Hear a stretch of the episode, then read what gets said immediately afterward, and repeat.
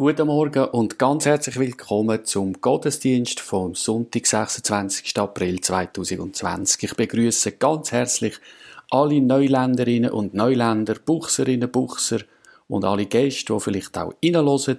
Mein Name ist Claude Gono, ihr kennt mich ja. Ich darf heute wieder mal bei euch zu Gast sein und freue mich sehr darüber. Das Thema der heutigen Predigt ist Neuanfang mit Jesus. Und ich werde aus dem Matthäusevangelium Kapitel 1 die ersten 17 Vers lesen. Ich lese aus der Hoffnung für alle. Matthäus 1, Vers 1. Dieses Buch berichtet die Geschichte von Jesus Christus. Er ist ein Nachkomme Abrahams und Davids. Abraham war der Vater von Isaac. Auf Isaac folgten in direkter Linie Jakob, der Vater von Juda und seinen Brüdern, Juda und Perez. Perez und Serach waren die Söhne Tamars.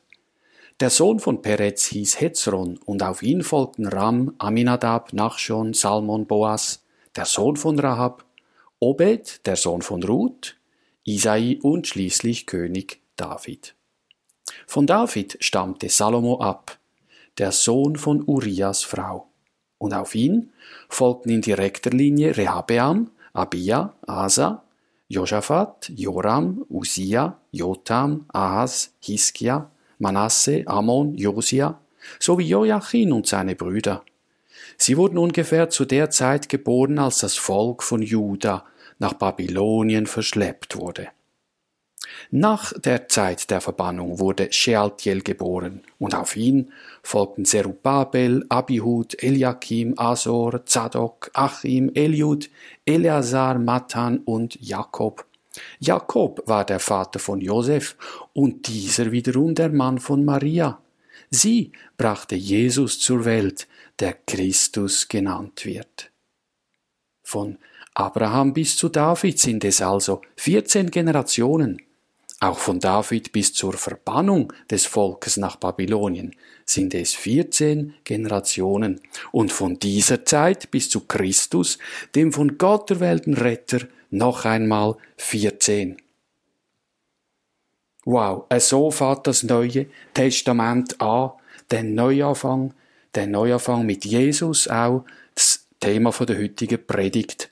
Aber zuerst werde ich über 400 dunkle Jahre reden, wo dem Neuanfang vorausgegangen sind.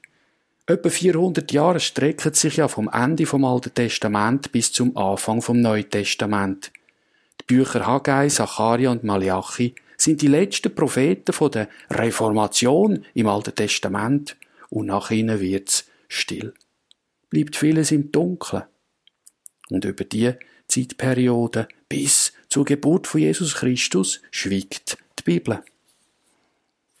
Der jüdische Schriftsteller Josephus, ein paar Apokryphen und auch Schriften von Griechen und Römern berichten über die Zwischenzeit. Dort hat der seleukidische König Antiochus Epiphanes eine besondere Rolle gespielt. Er hat die Juden verfolgt und viele von ihnen getötet. Und etwa 170 vor Christus hat er den jüdischen Tempeldienst verboten und hat den Götzendienst dort eingeführt. Ganz empört haben sich nationalbewusste Juden zur Wehr gesetzt. Und so ist es zu den Aufständen der Makkabäer gekommen und haben verschiedene Unabhängigkeitskämpfe stattgefunden. Gleichzeitig ist Israel aber durch bittere religiöse Streitigkeiten zerrissen worden. Und in dieser Zeit sind die beiden grossen Sekten den Pharisäer und Sadduzäer entstanden. Alle Freiheitsbemühungen sind schließlich von den Römern endgültig zerschlagen worden. Es hat viel Not und Elend in Israel gegeben. Man hat fast den Eindruck, Gott habe 400 Jahre lang gegenüber seinem Volk einfach geschwiegen. Ein mega langes Schweigen, 400 Jahre. Und da frage ich mich, wie ist es in meinem Leben? Und ich frage Vielleicht auch dich, wie es in deinem Leben? Hast du auch den Eindruck, dass Gott schwiegt? Vielleicht scheinbar abwesend ist? Vielleicht sogar nicht mehr interessiert ist dir gegenüber? Und das Dunkel von diesen 400 Jahren, kennen wir das nicht auch ab und zu in unserem eigenen Leben? Wenn so wie eine Art Lichterlöschen stattfindet. und du findest den nächsten Lichtschalter einfach einen Moment gerade nicht. Ja, wenn wir das doch einfach stehen und ich finde es schön, dass wir das auch aus dem Gesamtzusammenhang der Bibel ähm, sehen dürfen. Aber entscheidend ist, und darum freue ich mich auch so, genau in das lange Schweigen, in die 400 Jahre Dunkelheit am Schluss, genau dort ist Jesus Christus geboren worden. Und mit ihm ist der Neuanfang da. Das Thema der heutigen Predigt ist ja Neuanfang mit Jesus. Ja, nach dem ersten Punkt, diesen 400 dunklen Jahren, werde ich jetzt zum zweiten Punkt kommen. Gott kann auf krummen Linien auch gerade schreiben. In den ersten 17 Vers, also ganz am Anfang von dem Neuanfang, begegnet uns eine lange Liste mit über 50 Namen. Und vielleicht hast du dich gefragt, was soll denn das? Ich meine, im Kino oder in Filmen, da läuft der Abspann mit all den Namen von denen, die mitgemacht haben und beteiligt sind, immer ganz am Schluss. Und in dem Moment laufen sowieso alle schon zum Saal aus oder widmen sich etwas anderem. Warum denn bringt der Matthäus eine so eine lange Namensliste ganz am Anfang? Mir scheint, es soll klar sein, mit wem der Neuanfang stattfindet und wer der Jesus ist. Und wenn ich oder wenn du einen Neuanfang machen willst, dann muss auch klar sein, mit wem denn? Wer ist die Grundlage, wer ist die Basis von dem Neuanfang? Vielleicht eben auch bei dir oder bei mir. Und darum denke ich, startet der Matthäus das Evangelium mit dem Stammbaum von Jesus. Und wir finden da auch einiges, was uns recht verblüfft, wo wir so nicht erwartet hätten. Ich meine, schließlich ist ja der Stammbaum von einem König ein paar Kostproben gefällig? Gern. Erstens der David. Im Vers 1 haben wir von ihm gelesen. Ein großer König von Israel, ein Mann nach dem Herz von Gott, aber auch ein Ehebrecher, ein Mörder und einer mit viel Not in seiner Familie, mit seinen Kind. Doch Gott bringt seinen Namen zuoberst, weil der David Vergebung von seinen schlimmen Sünden hat dürfen erfahren, wie man das zum Beispiel in den Psalmen 32 und 51 eindrücklich nachlesen Und weil der David sich von Gott letztlich führen lassen hat im Leben. Und dem David hat Gott königliche Verheißungen gegeben, wo sich in Jesus Christus erfüllen werden.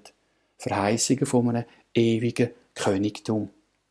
Also da hat Gott auf krummer Linie gerade geschrieben. Zweites Beispiel. Abraham, ebenfalls im Vers 1. Ja, der Abraham erfolgt dem Ruf von Gott, er zieht aus, ist ein Glaubensmann, kommuniziert mit Gott, wird sogar Freund von Gott genannt, hat aber Sex mit dem Dienstmeitli, lost auf seine Frau, wo er nicht hätte sollen und loset nicht auf seine Frau, wo er auf sie hätte sollen hören. Aber Gott bringt seinen Namen zusammen mit dem David zuoberst, weil auch er wiederhergestellt worden ist, in Gemeinschaft mit Gott gelebt hat. Und weil Gott ihm zugesagt hat, dass in ihm alle Nationen von der Erde gesegnet werden. So schön. Und da gehören auch Buchser, Furtaler und Neuländer dazu. Ich finde das schön. Dritte Kostprobe. Tamar. Von ihr haben wir im Vers 3 gelesen. Ja, ihre Geschichte findet sich im ersten Buch Mose, Kapitel 38 verheiratet mit dem Sohn vom Juda und dem seine Mutter ist eine Kananiterin Der Mann von der Tamar ist gestorben, sie ist eine kinderlose Witwe geworden, hat sich dann als Prostituierte verkleidet, um trotzdem Nachkommen von ihrem Schwiegervater Juda überzukommen. Und durch ihren Schwiegervater Juda wird sie die Mutter von Perez und Serach und bringt Gott ihren Namen in dem königlichen Geschlechtsregister. Wow, das hätten wir, glaube ich, nicht so gemacht, oder? Viertes Beispiel, Rahab. Eine Prostituierte in Jericho, wo zwei Kundschaften vom Josua bei sich versteckt hat und ihnen zur Flucht geholfen hat. Und darum bei der Zerstörung und Eroberung von Jericho durch die Israeliten verschont worden ist. Sie hat dort eine neue Heimat gefunden. Auch ihr Name findet sich da. Und fünftens, Ruth, im Vers 5. Eine Moabiterin. Die Moabiter sind bis in die zehnte Generation von der Gemeinde Israels ausgeschlossen gewesen.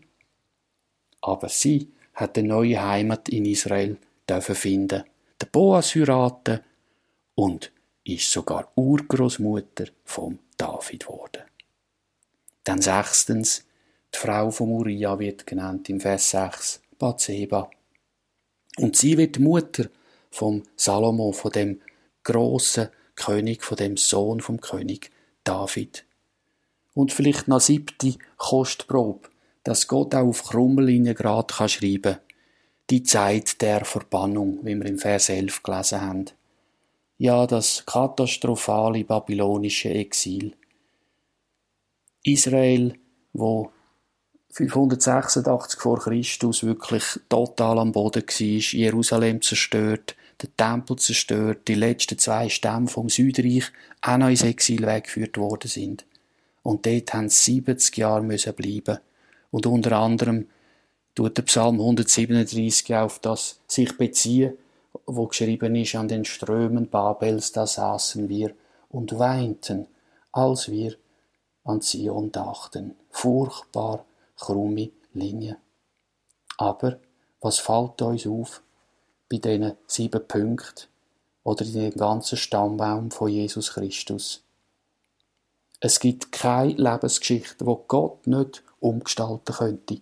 Es gibt keine Lebensgeschichte, aus der Gott nicht etwas Gutes, etwas Schönes gestalten könnte.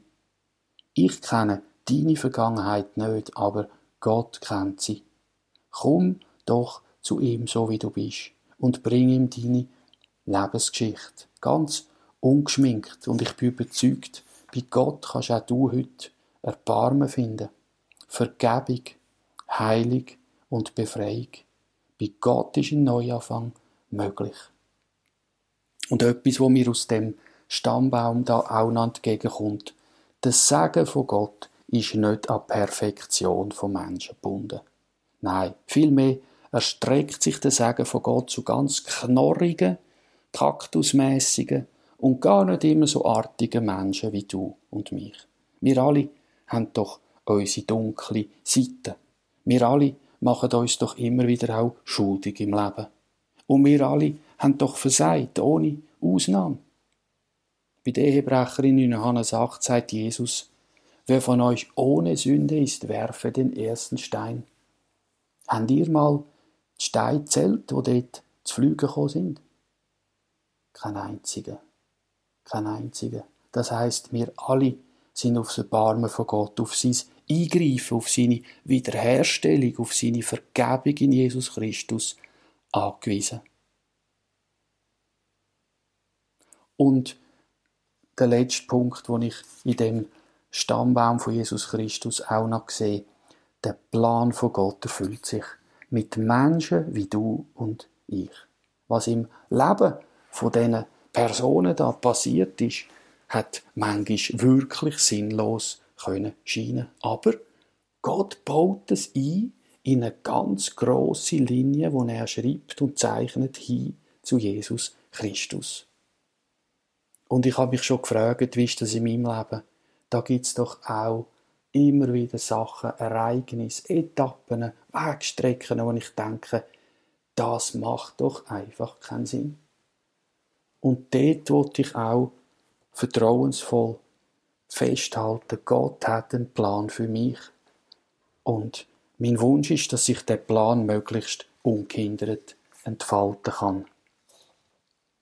Ja, so haben wir also gesehen, die 400 Jahre, das Schweigen von Gott. Wir haben dürfen sehen, dass Gott auf krummen Linien gerade schreibt und jetzt noch unsere, meine, deine Antwort. Hier bin ich, mein Gott. Ich lese noch den Rest von Matthäus Kapitel 1, die Verse 18 bis 24. Und so wurde Jesus Christus geboren. Seine Mutter Maria war mit Josef verlobt. Noch bevor sie geheiratet und miteinander geschlafen hatten, erwartete Maria ein Kind. Sie war vom Heiligen Geist schwanger geworden. Josef war ein Mann, der sich an Gottes Gebote hielt. Er wollte Maria aber auch nicht öffentlich bloßstellen. So überlegte er, die Verlobung stillschweigend aufzulösen. Noch während er darüber nachdachte, erschien ihm im Traum ein Engel des Herrn und sagte, Josef, du Nachkomme von David, zögere nicht, Maria zu heiraten, denn das Kind, das ihr wartet, ist vom Heiligen Geist. Sie wird einen Sohn zur Welt bringen, den sollst du Jesus nennen, der Herr rettet. Denn er wird die Menschen seines Volkes von ihren Sünden befreien. Dies alles geschah, damit sich erfüllte, was der Herr durch seine Propheten vorausgesagt hatte. Die Jungfrau wird schwanger werden und einen Sohn zur Welt bringen, den wird man Immanuel nennen. Immanuel bedeutet, Gott ist mit uns. Als Josef aufwachte, tat er, was der Engel des Herrn ihm aufgetragen hatte, und heiratete Maria. Ein Neuanfang machen heißt auch, sich Gott zur Verfügung stellen. Engel stellen sich Gott zur Verfügung, haben wir da gelesen im Vers 20. Der Josef stellt sich Gott zur Verfügung. Können wir da im Vers 24 und 25 nachschauen. Er gehorcht Gott, er macht das, was er ihm durch einen Engel gesagt hat. Ja, wenn Engel sich Gott zur Verfügung stellen, wenn der Josef macht, was Gott ihm sagt, was ist heute bei mir dran? Oder bei dir wartet Gott vielleicht auch auf meine oder deine Antwort, hier bin ich, mein Gott. Und vielleicht könnte es ja sein, dass heute Morgen oder jetzt, wo du den Podcast hörst, genau die Zeit ist, dass du dich Gott ganz neu weihen tust. Dass du dich ihm neu hingibst. Vielleicht den Fuß vom Bremspedal wegnimmst. Und die Gaben, die er dir anvertraut hat, vielleicht wieder ganz neu einsetzt und ihm zur Verfügung stellst. Ich sage das zu mir selber übrigens auch. Ich bin da nicht ausgenommen habe immer wieder so eine Ansprache von Gott auch ganz persönlich nötig. Ja, so will ich zum Schluss kommen. Gott schafft Neues. Mit Jesus Christus haben wir dürfen sehen. Und das Tolle finde ich, wenn Gott Neues schafft, möchte er uns daran beteiligen. Er könnte ohne uns, aber er will nicht ohne uns. Das ist ein biblisches Prinzip. Und wir haben gesehen, wie viele Menschen und ihre zum Teil so schrägen oder schräg scheinenden Lebensgeschichten Gott braucht und zusammensetzt wie ein Puzzle und in eine Linie einfügt, wo gerade hinweist auf den Retter der Welt, Jesus Christus. Also, eine so eine Geschichte, glaube hat kein menschlicher Dichter oder, äh, oder Erfinder können schreiben oder machen. Aber Gott kann das. Er schafft Neues und er möchte uns daran beteiligen. Und ich werde dich einladen, jetzt auch nachzudenken. Wenn wir gehört haben, mit Jesus ist Neues möglich, mit Jesus ist ein Neuanfang möglich, werde ich mich fragen und tu dich doch auch bitte fragen, was hat Gott mit deinem Leben noch vor? Gibt es vielleicht noch mehr als bis jetzt? Gibt es vielleicht etwas Altes, wo Neues, Neuem sollte Platz machen? Gibt es vielleicht eine zweite Chance in deinem Leben, wo du jetzt könntest packen? Gibt es vielleicht eine Hoffnung, wo du siehst in deinem Leben, wo sich jetzt dann erfüllen könnte? Oder sagst du einfach, ich bin so ziemlich am Ende im Moment und da ermutigt mich immer wieder der Satz, bei Gott ist am Ende nicht Schluss. Und darum, Neuanfang ist möglich, auch wenn ich den Eindruck habe, jetzt bin ich am Ende. Neuanfang mit Jesus. Und darum sage ich mir persönlich, ich wage das. Ich wage, auch heute wieder ein Neuanfang mit Jesus. Weil jeder Weg mit dem ersten Schritt anfängt. Gott möge uns reich segnen in dem Neuen, wo heute bei dir und bei mir kann anfangen mit Jesus Christus. Amen.